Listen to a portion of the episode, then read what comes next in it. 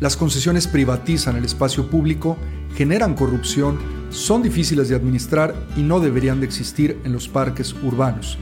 Estas y muchas otras frases forman parte de los argumentos que a veces nos impiden desarrollar nuestros parques desde el punto de vista no solo económico, sino del uso de los mismos. Te doy la bienvenida al episodio 37 de Podcast Parques. Estás en el espacio donde compartimos la más completa y actualizada información, tips, consejos y las mejores prácticas sobre parques urbanos y espacios públicos en tu idioma y lo hacemos semana a semana. Y continuando con el argumento financiero de estos últimos episodios, vamos a tocar el tema de las concesiones las filias y las fobias, su utilidad real al momento de ayudar a ampliar la oferta de contenido en los espacios, sus tipos, pero sobre todo el camino para construir un sistema claro, transparente y eficiente. Hoy vamos a platicar el cómo y por qué de un sistema de concesiones para nuestros parques urbanos. Aquí vamos. Estás escuchando Podcast Parques, donde encontrarás tips, consejos y las mejores prácticas probadas por expertos internacionales. Esta y cada semana Ahora con ustedes, su anfitrión, Luis Roman.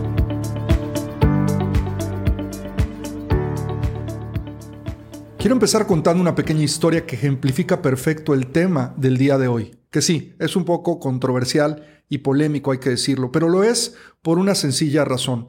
No forma parte de lo que típicamente estamos acostumbrados a ver o hacer. Bueno, hace unos 10 años me reuní con un grupo de regidores o concejales para presentarles el proyecto del Parque Altabrisa. Si quieres saber un poco más de esta historia, puedes escuchar el episodio 26 de Podcast Parques, que ahí hemos eh, empezado a contarla.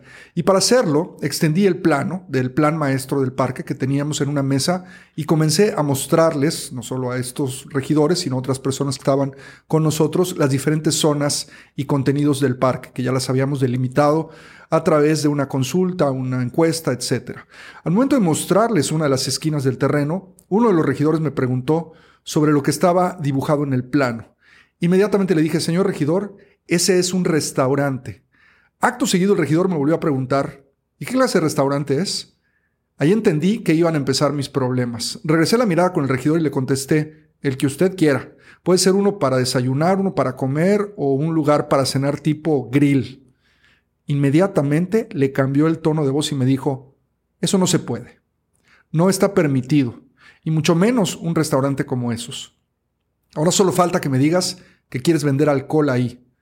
Bueno, respiré dos veces y le contesté, señor regidor, ¿usted conoce el restaurante El Lago? A lo que él me respondió con una pequeña sonrisa, diciendo sí. Y después le dije, supongo que ha tenido la oportunidad de cenarse ahí una buena carne con una copa de vino, ¿no? Y bueno, el regidor sonrió un poco más y volvió a sentir con la cabeza. Bueno, el restaurante El Lago, ubicado en el bosque de Chapultepec, ofrece desde 1964, hace casi 60 años, a todos sus visitantes la oportunidad de sentirse hombres y mujeres libres y tomarse una copa de vino y cenarse algo bueno que a uno le guste, sin pensar en que no se puede o está prohibido. Obviamente no tuvo mi amigo el regidor más argumentos en contra del proyecto del parque, sino al contrario. Yo creo que se visualizó teniendo la misma oportunidad de disfrutar, pero ahora en su ciudad. Bajo este argumento, sería justo decir que el uso de las concesiones y la promoción de actividades comerciales dentro de los parques urbanos es un tema no solo beneficioso, sino indispensable para una buena administración del espacio público. Abrirnos a la posibilidad no solo de generar economías, sino actividades en el espacio público. Esto es algo que nos conviene a todos. Y ojo, hoy vamos a hablar de mucho más que un pedazo de carne o una copa de vino. Como parte de nuestra inquietud para conocer este y otros temas más, principalmente hablando de los grandes parques, en este caso en México, la ANPR lanzó el Estudio Nacional sobre Grandes Parques y Bosques Urbanos en México. Lo puedes descargar en la página de la ANPR. Te vamos a dejar la liga en las notas del podcast. Y si quieres saber más de este estudio o replicarlo en tu país, mándame un correo a dirección arroba anpr.org.mx y te contamos cómo hacerlo. Bueno, ¿qué hicimos con el estudio? Preparamos una batería de más de 80 reactivos que cubren diferentes ángulos en la gestión de los grandes parques. Dividimos en cinco grandes temas la estructura del proyecto y uno de estos temas fue precisamente el desarrollo económico. Entendiendo la importancia de crear economía, nos pareció en ese momento que era importante saber cómo se estaban manejando los 30 grandes parques que respondieron a la convocatoria. Esto obviamente en relación a sus fuentes de ingresos, recursos humanos y presupuestos. ¿Cuáles fueron las conclusiones más importantes? Número uno, todos los parques que contestaron el estudio manejan entre sus estrategias de fondeo las concesiones. Número dos, el tipo de concesiones que se utilizan van desde el cobro de estacionamientos, la existencia de restaurantes, tiendas de conveniencia o renta de bicicletas entre las más comunes, hasta por ejemplo el cobro de baños o la instalación de eh, librerías. Y número tres, el uso de concesiones representa una de las estrategias de fondeo, pero ni es la única y en muchos casos no es la más importante. Bueno, con todo esto, ¿cuál termina siendo uno de los secretos para poder lograr un buen sistema de concesiones? La respuesta está en los ciudadanos y en el diseño del parque. Hablando en el sentido más llano, la concesión es un negocio. En el negocio tiene que haber una oferta y una demanda y tiene que existir un producto o servicio que se pueda ofertar. Este también tiene que contar con ciertas condiciones para que sea exitoso. Hablamos en el episodio 36 sobre la radiografía financiera de un parque y dijimos que todos son diferentes en tamaño, en ubicación y en vocación. Y como también lo hemos mencionado en los diferentes contenidos relacionados al diseño participativo que hemos promovido desde la NPR y en estos podcasts, muchas de las respuestas las tienen los ciudadanos. Haciendo un buen balance entre lo que la gente quiere y el diseño de los espacios, es que podemos lograr que las concesiones sean exitosas. Es aquí donde podremos alinear las intenciones de los públicos a los que sirve nuestro espacio y la habilidad de los diseñadores por traducir esas intenciones en realidad y triangularlas. En un momento más vamos a hablar de este término de la triangulación. No hay que olvidar en todo esto que un buen análisis situacional también es imprescindible cuando se trate de ver las posibles competencias entre productos y o servicios, sobre todo en la zona donde vamos a trabajar. Para ilustrar esto último de manera más correcta, pensemos en la correlación directa que puede haber entre una atracción, una actividad y una oportunidad de sostenibilidad. Por ejemplo, pensemos en una atracción como el parque canino, en una actividad como las convivencias por raza y en una oportunidad que puede haber que relacione ambas, que puede ser una veterinaria o una tienda de productos para mascotas. Otro de los ejemplos es que si mi parque cuenta con una ciclovía, puedo hacer una actividad relacionada a la familia, por ejemplo, un rally, y la oportunidad de concesión podría ser la renta de las bicicletas. Y por último, si mi parque, por ejemplo, cuenta con un lago, puedo hacer una actividad relacionada al cine en el lago y colocar una pantalla, y entonces la oportunidad descansaría sobre la renta de las lanchas. Bueno, ahora te vamos a presentar un esquema simple para que como primer paso en la construcción de un sistema de concesiones para tu parque o sistema de parques, te puedas apoyar dividiendo las mismas por categorías. Estas pueden ser de 1. Alimentos y bebidas. Dependiendo del tamaño, vocación y ubicación del parque, podrás instalar desde un carrito de comida, un food truck, un kiosco, hasta una cafetería o un restaurante grande. ¿Qué tipo de comida o bebida puedes vender? Bueno, ahí es donde entra el tamaño, la vocación del parque y sus usos. Como en todo negocio, es importante considerar, como lo dijimos hace un momento, la oferta y la demanda al momento de establecer tipos de productos y precios. En número dos, las concesiones de productos. Desde una tienda de conveniencia, una farmacia, un establecimiento temporal que venda productos orgánicos, por ejemplo, los fines de semana, hasta productos que tengan que ver con atracciones determinadas, como el parque canino, canchas de fútbol o albercas, las tiendas de productos pueden ofrecer lo que la gente pueda utilizar para hacer más amena su estancia en el parque y específicamente en esa atracción. Número tres, las concesiones de carácter deportivo. La administración y gestión de instalaciones deportivas, así como la organización de torneos, de exhibiciones o eventos deportivos, son algunos de los ejemplos más usados cuando se trata de este tipo de concesiones. ¿Por qué siempre es recomendable que el parque utilice a un tercero para administrar estas instalaciones y su posible generación de economía? Bueno, la respuesta es bastante sencilla. Los administradores o gestores de parques no sabemos de todo ni somos expertos en todo. Muchas veces es mejor que el concesionario, experto en el manejo de una concesión especializada, le pague una renta directa al parque por el uso o explotación de la misma. Número 4. Las concesiones de tipo recreativo. Este formato de concesión se basa principalmente en las rentas y pueden ser las lanchas, como ya lo comentamos, bicicletas, hidropedales, el parque canino, entre muchos otros, y estos forman parte de la oferta recreativa en donde un parque puede ayudarse para fondear su operación y mantenimiento. Y finalmente, número 5, que son las concesiones de servicios. Este tipo de concesiones están relacionadas a instalaciones de servicio dentro del parque, como los estacionamientos, o incluso otros, como lo podrían ser servicios de guardería. Los primeros, hay que decirlo, son muchas veces operados por el mismo parque y en México al menos forman parte en muchos espacios de las estrategias importantes para fondearlos. También en algunos parques los servicios sanitarios son utilizados como una concesión o aprovechados para generar ingresos. Este tema es un poco controversial. Yo creo que cada administración deberá decidir qué hacer si se le presenta esta opción. Bueno, ya hemos justificado la existencia de las concesiones en los espacios públicos no solo desde el punto de vista histórico o de tradición, sino también por la existencia de las mismas en muchos de nuestros parques.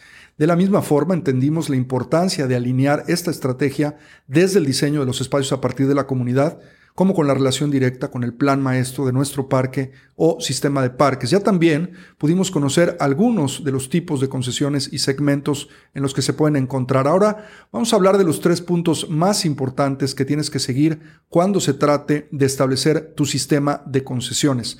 Número uno, el tipo, el número, las características y la localización. Esto sería el qué. Conociendo el tipo de concesiones que tu parque pueda contener a partir de su vocación, de su tamaño y ubicación, tienes que establecer el tipo, el número, las características y la localización de las posibles concesiones en el espacio disponible. Existen dos reglas no escritas en muchos parques internacionales que manejan concesiones en relación al número y al tipo de estas. No más del 20% del área total del parque deberá de ser destinado al manejo de concesiones y también no giros que no tengan relación con un parque. Sobre la primera, yo recomiendo que siempre sea menos del 20%. No es sano que a través de la estrategia de concesiones se pueda fondear toda la operación del parque. Es importante desarrollar otras estrategias, tal y como lo hemos hablado en otros episodios de Podcast Parks. En relación a la segunda, y sin tener que entrar en polémica, yo creo que el sentido común nos puede dictar lo que sí se puede, o más bien lo que hace sentido al parque al momento de contar con una concesión. Si hablamos de las características y la localización o ubicación dentro del parque, lo que debe de prevalecer es la triangulación. Habíamos mencionado este término hace un momento. Por ejemplo, los juegos infantiles se pueden triangular muy bien con las cafeterías. Mientras mamá o papá disfruta de comer o beber algo, los niños pueden estar jugando. Las bicicletas, por el contrario, se pueden triangular con los andadores y las ciclovías. Y el parque canino, por ejemplo, con una veterinaria o con una estética canina. Así que bueno, no hay que olvidarnos de este concepto de la triangulación y la importancia de colocar las concesiones en relación a su aprovechamiento en conjunto con otras atracciones y o servicios que le hagan sentido en el parque. Vamos a pasar al número dos, que son los socios, y esto sería el quién. Gran parte del éxito en una sociedad es el tipo de socios que la conforman. Es fundamental que sepamos con quién nos vamos a casar y para esto es muy recomendable seguir un proceso formal donde nuestros socios concesionarios puedan dejar por escrito constancia de su experiencia, su solvencia y seriedad. Para lograr esto, recomendamos lo siguiente. Todos los aspirantes deberán hacer una presentación que describa la razón de ser de la sociedad y también puedan establecer junto contigo un resultado esperado que beneficie la participación de cada socio. Tiene que haber este compartir información que sea completa, que también sea veraz, desde el ángulo de ambos socios. Deberá estar siempre esta información también, es una recomendación a disposición de los dos, de ambas partes, cuando pueda surgir un problema. También es importante que todas las asociaciones cuenten con un intercambio de información financiera. Hay que mostrar los números. Esto genera eh, confianza, ¿no? Y esto tiene que incluir el seguimiento de los costos relacionados con la propia inversión para poder demostrar un nivel de equidad, es decir, quién pone el dinero en este caso. Y esto es y se debe de dar al momento de hacer la inversión en la asociación. Y también la asociación tiene que estar basada, como lo acabo de comentar, en la confianza, pero sobre todo en la comunicación, que ésta sea periódica y que además tenga un proceso de rendición de cuentas. Vamos a pasar ahora al número 3, que es el proceso de esta asociación y sería el cómo la voy a hacer. Y aquí el parque debe de crear un proceso de notificación pública que sea transparente, el cual tiene que ayudar a informar a todos los socios interesados, a todos los potenciales concesionarios, de la disponibilidad de la oferta que haya de concesiones. Esto puede ser socializado o debe de ser socializado por medio de los medios de comunicación masivos, del periódico, de las redes sociales o también a través de información gráfica dentro del parque, dependiendo del tamaño de tu espacio. Aquí el socio proponente, es decir, el futuro concesionario, deberá o aspirante, deberá ser quien dé el primer paso para plantear la asociación con el personal del parque o bajo el proceso que tú hayas ya establecido. El personal del parque, tu administración, deberá solicitar a este aspirante una oferta preliminar de acuerdo con un formato específico. Aquí tienes que trabajar haciendo tú estos formatos. Si la revisión inicial de la propuesta preliminar genera interés y parece ser mutuamente beneficiosa sobre la base de la misión del parque y los principios, se puede seguir con el proceso. Hay que entender que cada proyecto tendrá que seguir un proceso distintivo de planificación, de diseño, de revisión y apoyo, puesto que todos van a ser muy diferentes entre sí. Y además, como este proceso va a beneficiar a ambas partes, pero sobre todo tu parque va a descansar parte de sus ingresos en él, es importante mantener un orden y armonía en las asociaciones. La recomendación aquí es crear un comité especializado el cual deba dedicar un tiempo de calidad considerable en el trabajo y en el proceso de examen y aprobación de las futuras concesiones. En este proceso de revisión puedes y debes de preguntarte lo siguiente. ¿El proyecto y la propuesta están alineados con esta misión de mi parque, del espacio público? También las propuestas que hacen los concesionarios se relacionan o tienen cabida dentro del plan maestro del parque. También cómo se satisfacen las necesidades de los usuarios del espacio, cómo genera el proyecto más ingresos y o menos costo por participante de lo que el parque pudiese llegar en un momento dado a proporcionar con su propio personal o instalaciones. Otra de las preguntas importantes es cuáles son las alternativas que existen actualmente o se han considerado para servir a los usuarios identificados en este proyecto que estamos emprendiendo de una concesión en específico, o qué parte de las necesidades existentes en el mismo parque y en la zona también de la ciudad están siendo atendidas en el mercado por otros espacios, ya sea públicos o privados. También es importante preguntarnos cuántos usuarios podrán verse beneficiados y cuál va a ser su perfil demográfico, al mismo tiempo de entender cómo puede el socio proponente garantizar la estabilidad a largo plazo de la asociación. Queremos relaciones de largo plazo, tanto en las operaciones como para las normas de mantenimiento. Finalmente, también hay que preguntarnos cómo ofrecerá esta propuesta el concesionario programas a costos razonables y competitivos para los participantes. Eso es un tema de equidad. ¿Y cuáles son los beneficios generales tanto para el parque como para los socios proponentes? Ahora que tenemos ya delimitados los puntos esenciales para la construcción del sistema, lo último que nos hace falta es entender para qué estamos haciendo todo esto.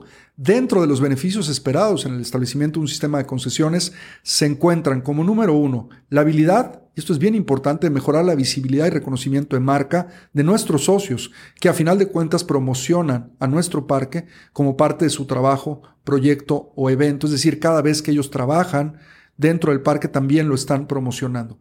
La número dos es la posibilidad de aumentar los servicios y programas prestados a la comunidad gracias al uso compartido de recursos. Siempre hay que entender que no tenemos capacidad de hacer todo por nosotros mismos y hacer sociedades como estas nos permiten crecer y aumentar los servicios y programas.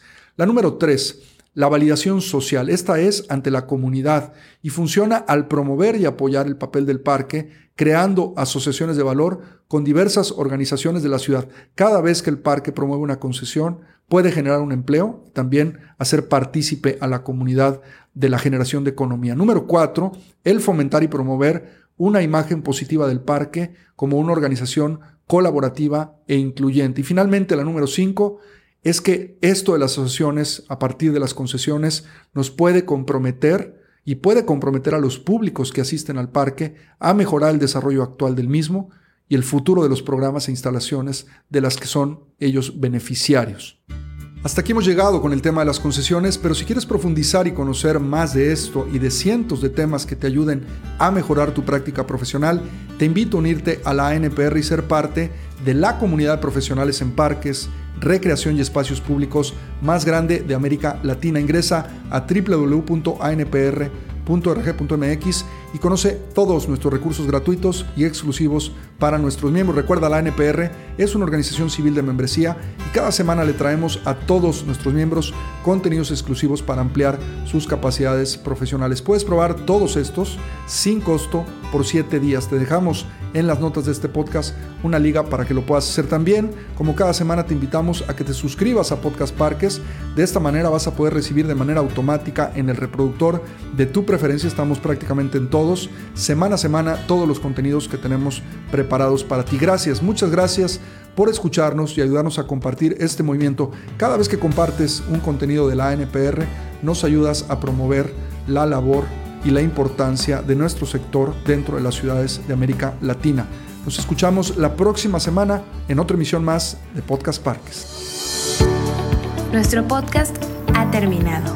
Te recordamos visitar nuestro sitio web www.anpr.org.mx y seguirnos en redes sociales como arroba ANPR México.